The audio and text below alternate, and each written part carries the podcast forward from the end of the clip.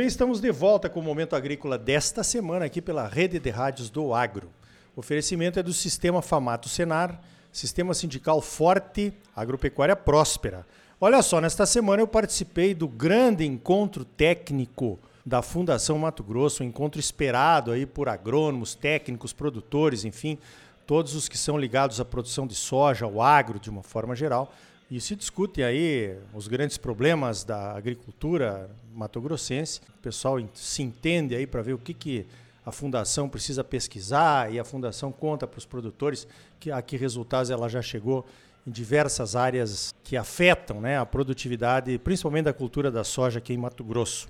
Para conversar sobre isso e também os 30 anos de Fundação Mato Grosso, eu vou conversar agora então com o Francisco Soares, o presidente da Fundação MT. Primeira pergunta, Chico. Quais foram as grandes conquistas, na sua visão, nesses primeiros 30 anos da Fundação Mato Grosso? Bom dia.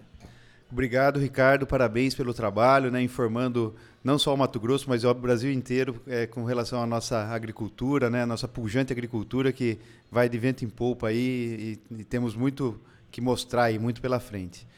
Bom, a, a, história da fundação ela se confunde com a história do Mato Grosso, da agricultura do Mato Grosso. É, faz 30 anos, né? então em 1993, um grupo de, de produtores na época se reuniu né, para trazer pesquisa, né, fazer uma, um convênio junto com a Embrapa. E no início, a, o foco inicial era, era a genética, né? era uma área nova, o cerrado se abrindo e não tinha muito material genético. E, e também coincidiu bastante com a época do cancro da haste, que foi a primeira grande doença aí que impactou toda, toda a economia sojícola do Brasil. Né? Então teve essa parceria que durou até o ano 2000, onde realmente teve um avanço muito grande na área de, de genética, com essa parceria com a Embrapa.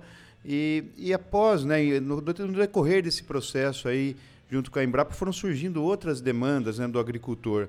E eram demandas, na época, muito básicas, né, como dose de calcário, adubação, micronutrientes, né, e, foram criando as áreas agregadas, vamos falar assim. Então, criamos a área de adubação, que na época chamou PMA, né, é Programa de Manutenção de Adubação, é, depois foi criada a área de fitopatologia, né, onde a, a ferrugem asiática até foi uma, um, um, exemplo muito importante da, do, do, do, efeito, ou melhor, da ação da fundação num, numa doença tão impactante e, e com resultados que foram satisfatórios para o momento, para as ferramentas que tinham.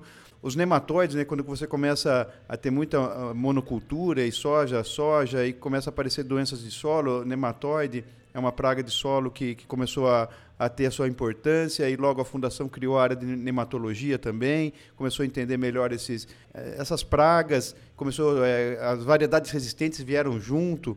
Enfim, a fundação foi evoluindo de acordo com a demanda do produtor, de acordo com o que eh, né, exigia para que houvesse uma manutenção, uma sustentabilidade da produção. Né, hoje, depois de 30 anos, nós vemos que a função foi muito cumprida. Eu acredito que a, a fundação é, é uma, um divisor de águas realmente dentro da, do, do cenário mato-grossense, obviamente no início junto com a Embrapa. Né? E hoje nós estamos aqui conversando, né, nesse estado que é um, o terceiro maior estado produtor de soja do mundo, né, com provavelmente, né, e com toda certeza por causa da, do trabalho e da dedicação de todos os nossos pesquisadores, nossos nossos técnicos aí que trouxeram essa trouxeram essa tecnologia para dentro de casa. Muito bem, Chico, você foi falando aí as, os desafios, né, desses últimos 30 anos. E eu fui passando um filme aqui na minha cabeça. Eu me lembro quando nós chegamos lá do sul para produzir em Campo Novo do Parecis, meu irmão e eu, dois agrônomos recém-formados e tal, não tinha informação. A gente tinha, sabia dose de calcário, a gente usava as informações que se tinha lá do Rio Grande do Sul, aonde o nosso pai tinha a propriedade, ou então vinha do Paraná, a própria Embrapa, né? alguma coisa que a Embrapa tinha desenvolvido, mas nada para o Cerrado, né? E eu ficava pensando assim, puxa, nós tínhamos que, que com, conseguir fazer aqui no Mato Grosso, os melhores têm que estar aqui nessas áreas, né? Isso ainda continua esse desafio, né? De procurar sempre, talvez formando aqui, porque não tem aonde ir buscar, né? As melhores cabeças, os melhores pesquisadores para enfrentar os problemas que a gente tem hoje e os que estão vindo por aí também, né? Sim. É, é vamos dizer, a evolução é conjunta, né? E cada, cada momento é um, é um momento de... Os gargalos mudam, né? Hoje a gente vê um gargalo de mão de obra, né? Uma mão de obra especializada, ou mesmo a falta, né? Hoje o, Mato Grosso, eu acredito que esteja em pleno emprego, né? Muita empresa tirando funcionários de outros, a gente, a gente tem uma carência, e eu acredito que o próximo passo e a nossa visão, já caminhando agora para um pouco para o futuro, né, Ricardo? A nossa visão é, é, atuar mais fortemente na parte educacional. A gente tem um programa muito forte de difusão, né? tem vários dias de campo. Esse encontro aqui é um encontro que há 23 anos, esse encontro faz 23 anos. Há 23 anos a gente, a gente faz, executa com, com, uma, com uma dedicação e com amor, né? e a gente vê que cada vez é, ele traz informações muito relevantes para o dia a dia do produtor. Não é suficiente. A, gente tem que avançar mais na parte educacional, tem que atrair talentos, tem que formar talentos. Né? Então a gente escuta, né? O que a demanda que a gente ouve do campo realmente é mão de obra. E eu, eu, eu passo aí o foco dos próximos 10 anos da fundação, vou falar 10 anos, o médio prazo, é criar um ambiente aí, uma universidade. Eu não, eu não vou adiantar agora porque a gente está em estudo ainda, mas trabalhar mais fortemente na área educacional. Esse é um dos projetos aí do, do médio e longo prazo aí para os próximos anos e para o futuro da fundação. Olha que legal, né? A fundação ela tem que se reinventar, porque o, o agro do Mato Grosso se reinventa, né? A cada 10 anos aí. Se você olhar para 10 anos atrás, a gente talvez não nem imaginasse que nós teríamos aí o etanol de milho, ah, o interesse do milho, dos produtores pelo milho, está aumentando bastante. Tem a questão do algodão, que o Mato Grosso também está atendendo uma demanda internacional. Tem até o Marcelo morando fora daqui para promover o nosso algodão. Tem os sistemas integrados de produção. Agora a fundação tem até pecuária. Quer dizer, que coisa, né? Tem que andar conforme o, o produtor eh, vai encontrando novos caminhos, né?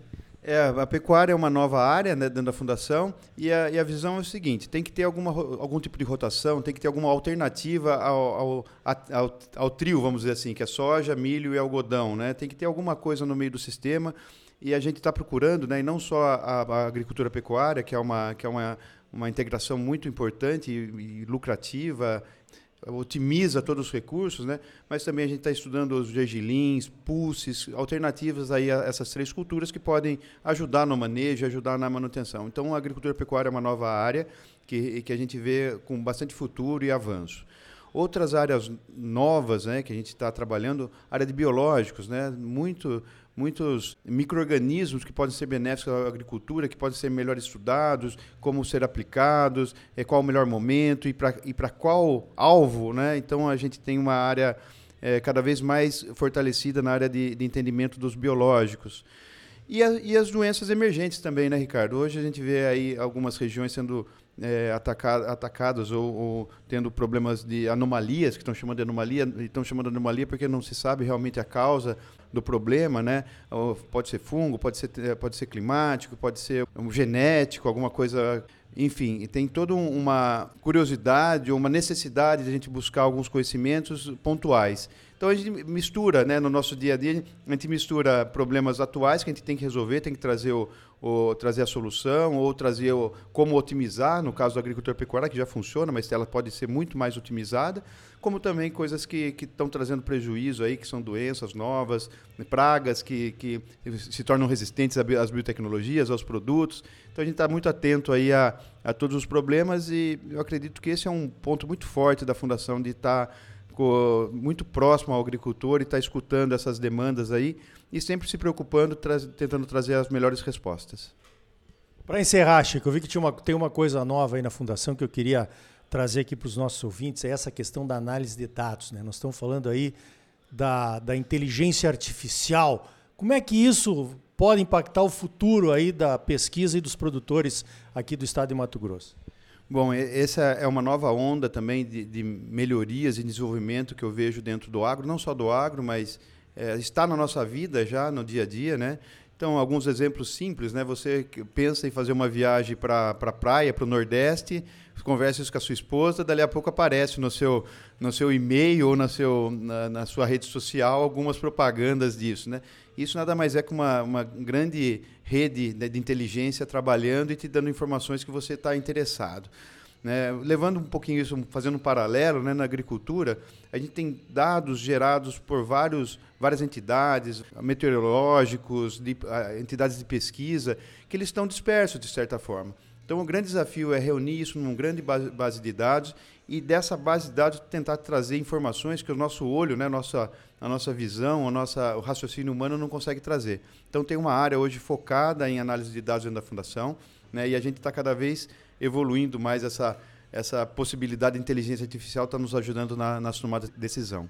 É uma, uma área muito importante da, do futuro aqui que eu vejo de agora para frente. Muito bem, então tá aí 30 anos, não são 30 dias, são os primeiros 30 anos. Tem mais 30 e tantos anos ainda pela frente. Chico, parabéns pelo trabalho e obrigado pela tua participação aqui no Momento Agrícola.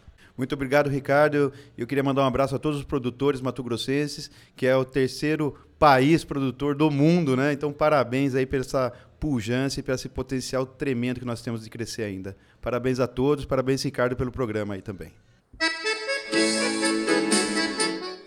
Então tá aí, 30 anos de Fundação Mato Grosso, hein? Uma referência na pesquisa aplicada à solução dos problemas da agricultura aqui do nosso estado. E tem problema pra caramba. Fala sério!